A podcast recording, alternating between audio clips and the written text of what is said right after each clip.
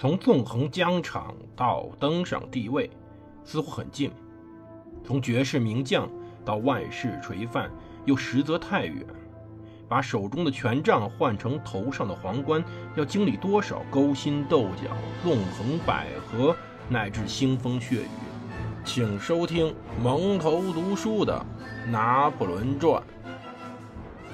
欢迎大家收听蒙头读书。大家好，我是胡蒙，这里是我们的《拿破仑传》。我们接着上回讲滑铁卢战役。上回最后讲到，骑兵开始冲锋了。只可惜，他们整个冲锋的却不是当时法军的骑兵，而是英军的。以滑铁卢战役作为背景的画特别多，最出名的可能是巴特勒夫人刻画苏格兰皇家灰骑兵团冲锋的杰作，叫做《永远的苏格兰》。当然，现在的苏格兰正在跟英国闹事儿呢。这个画呢，现在陈列在利兹的艺术画廊，壮观，但很容易误导人。因为这幅画实际上是回忆或者说一种艺术创造，它是在滑铁卢之后六十六年做的。这位夫人呢，利用她丈夫在军队的关系，安排了整个骑兵团向她冲来。她坐在画架前，灰色的高头大马全速驰骋，由一名挥舞利剑的军官率领，一大群。骑兵径直向观赏者的眼睛冲杀而来，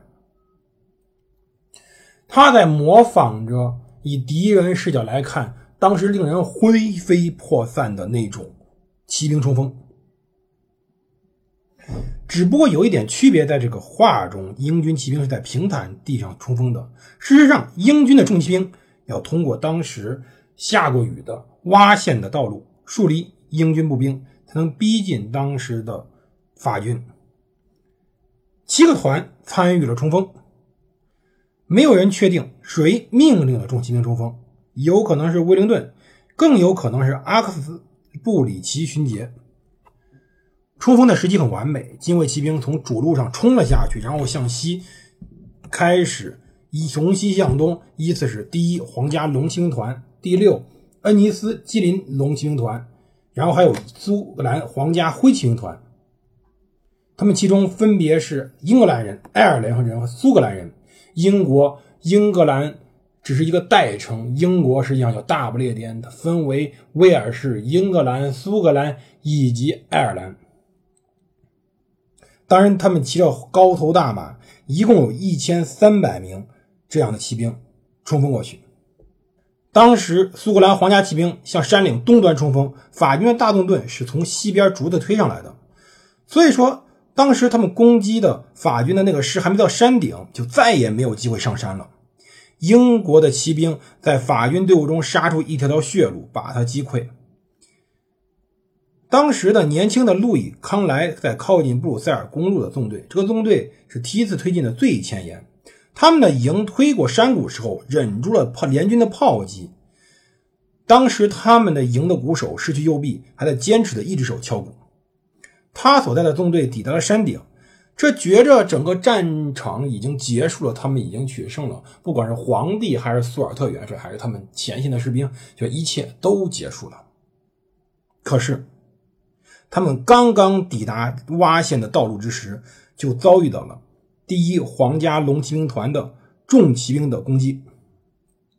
当时法军没有时间组成方阵。因为军队过于靠近了，也有可能当时骑兵过快来的过快，他们的营被击溃了。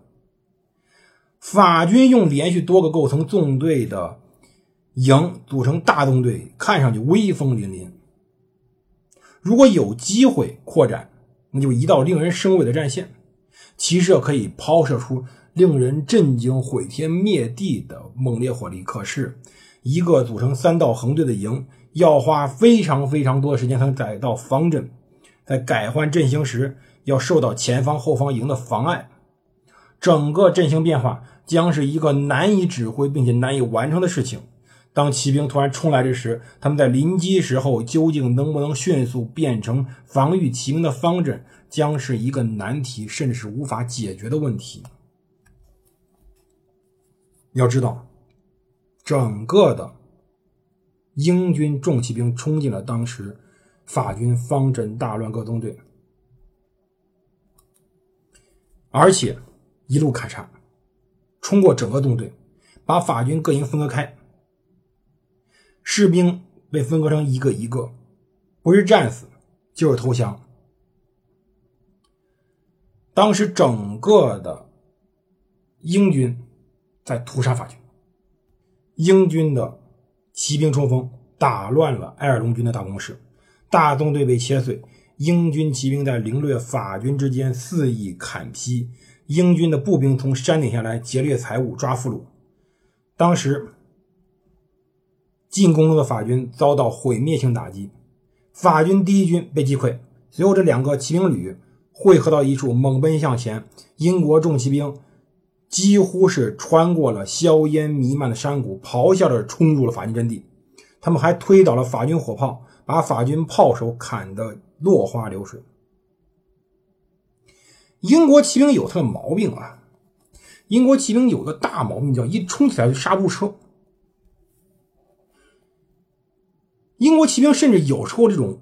疯狂到说：“我希望能够通过自己去解决对方战斗。”在半岛战役，就是在当时西班牙的时候，整个的英军骑兵的这种情况就已经经常表现了。半岛战争，英国骑兵在战斗之初冲击击败法军骑兵案例非常多，但是由于他们秩序过于混乱，由于他们野心过大，由于他们过于勇猛，被逆袭的案例也很多。一八一一年三月二十五号。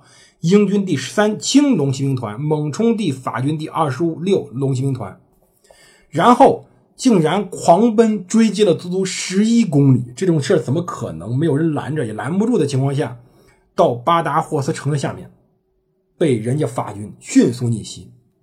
十一公里，骑兵还有劲儿吗？所以说，英军骑兵这时候展现出了勇猛，但这种勇猛是一种缺乏秩序的勇猛。一个英军骑兵中队在乌灵顿评价中可以对付两个法军中队，但是他绝对不愿意看到四个英军中队和四个法军中队作战。数量越多，士兵们个人的勇武就不再重要了，而整个军队的秩序与规矩就变得特别重要。指挥能够指挥的如臂指使，这是最为重要的事情。而英军其实不如这样。英军之后麻烦就来了。当时在前面冲击的非常非常兴奋的，只知道冲锋，却不知道什么时候该停下，该去配合步兵的那两个重骑兵旅，最终碰到了法军的枪骑兵和胸甲骑兵的反击。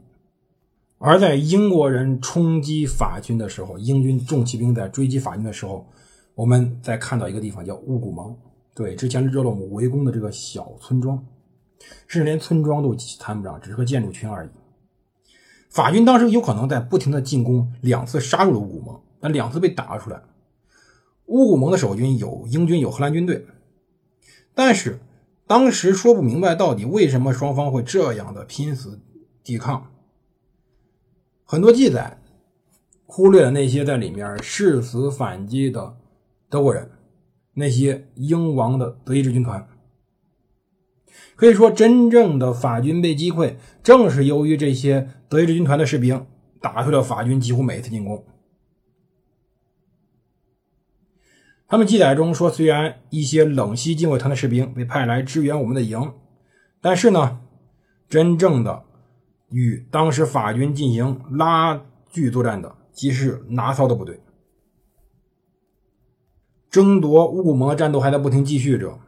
乌灵顿后来评价过，说封锁当时乌古蒙大门其实是整个战役中最具有决定性的因素，因为封闭这个大门，使得当时法军，尤其是在热洛姆的脑袋一热之下，要继续围攻这个小村庄。而当时正是由于这种围攻，导致第九军被沉重的拖在了这一个小建筑群之上。而在乌古门大门被封闭的时候，围攻没有结束。法军在炮击农庄西面，在一分为二把战场切成两半的主路远方，英军的骑兵在疯狂的冲击着。我们说了，英军没有秩序，而威灵顿其实挺重视秩序的。他也说了，实际上用四个英国团骑兵团和四个法国骑兵团打起来，他根本就不愿意这样做。要到此时的英国重骑兵已经不理不睬了，他根本起无法抵制杀伤敌人的诱惑。甚至说，他们看到当时法国炮群的时候，他们调转马头向当时大炮发出进攻。当时英国人大概摧毁了十五门大炮，只不过这已经是数百名英军骑着气喘吁吁的马，他们自己也气喘吁吁。他们到了战场的法国一侧，而此时法军派了第一骑兵师的。格布雷西准将率领的枪骑兵第二旅，其中包含两个骑兵团：米约胸甲骑兵军的第十三骑兵师特拉维尔的第二旅，也包含两个胸甲骑兵团：第十四骑兵师法里纳的第二旅，也包含两个骑兵团，一千八百名骑兵，在英国的已经累得气喘吁吁的骑兵之中，造成了一场浩劫。截止到这个时候，其实这几千名骑兵，英国骑兵表达表现的非常之出色。他们以伤亡近半代价，彻底击退了埃尔隆军的进攻，俘虏了一千二百名法军，缴获两面军旗，俘虏了当时，并且摧毁了当时二十五门火炮，像前期被英国骑兵冲击的三千名伤亡。埃尔隆的第一军基本已经废了。可是这时候已经下午三点了。实际上，到现在为止，法国的第一次进攻已经正式结束了。当时乌灵顿的步兵可以得到一些消息了，乌古蒙和拉埃，当时两个地方的农庄仍然在争夺着，但还都在英军手中。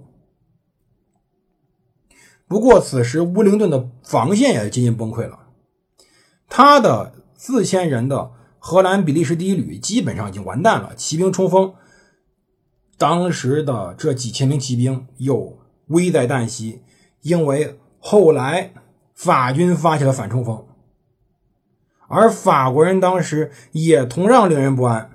拿破仑刚刚接到格鲁希上午十点的报告，这可以使他认清要格鲁希的帮助完全没戏了。也许拿破仑可以用撤退方式来挽救当时的北方军团，不过撤退就不只是输掉这次会战，可能会造成更为严重的后果。他不敢撤退，他必须赌一把才能赢。他决定在普军没有到达战线之前彻底击垮威灵顿，但这种击垮所发动的是一场骑兵的大冲锋，而这场冲锋后来饱受争议，究竟是对是错？我们下回再品评。这里是蒙头读书，我是胡芒。我们下期再见！别忘了，我们正在更新《凯撒传》，各位朋友，请订阅、收听、点赞，谢谢各位。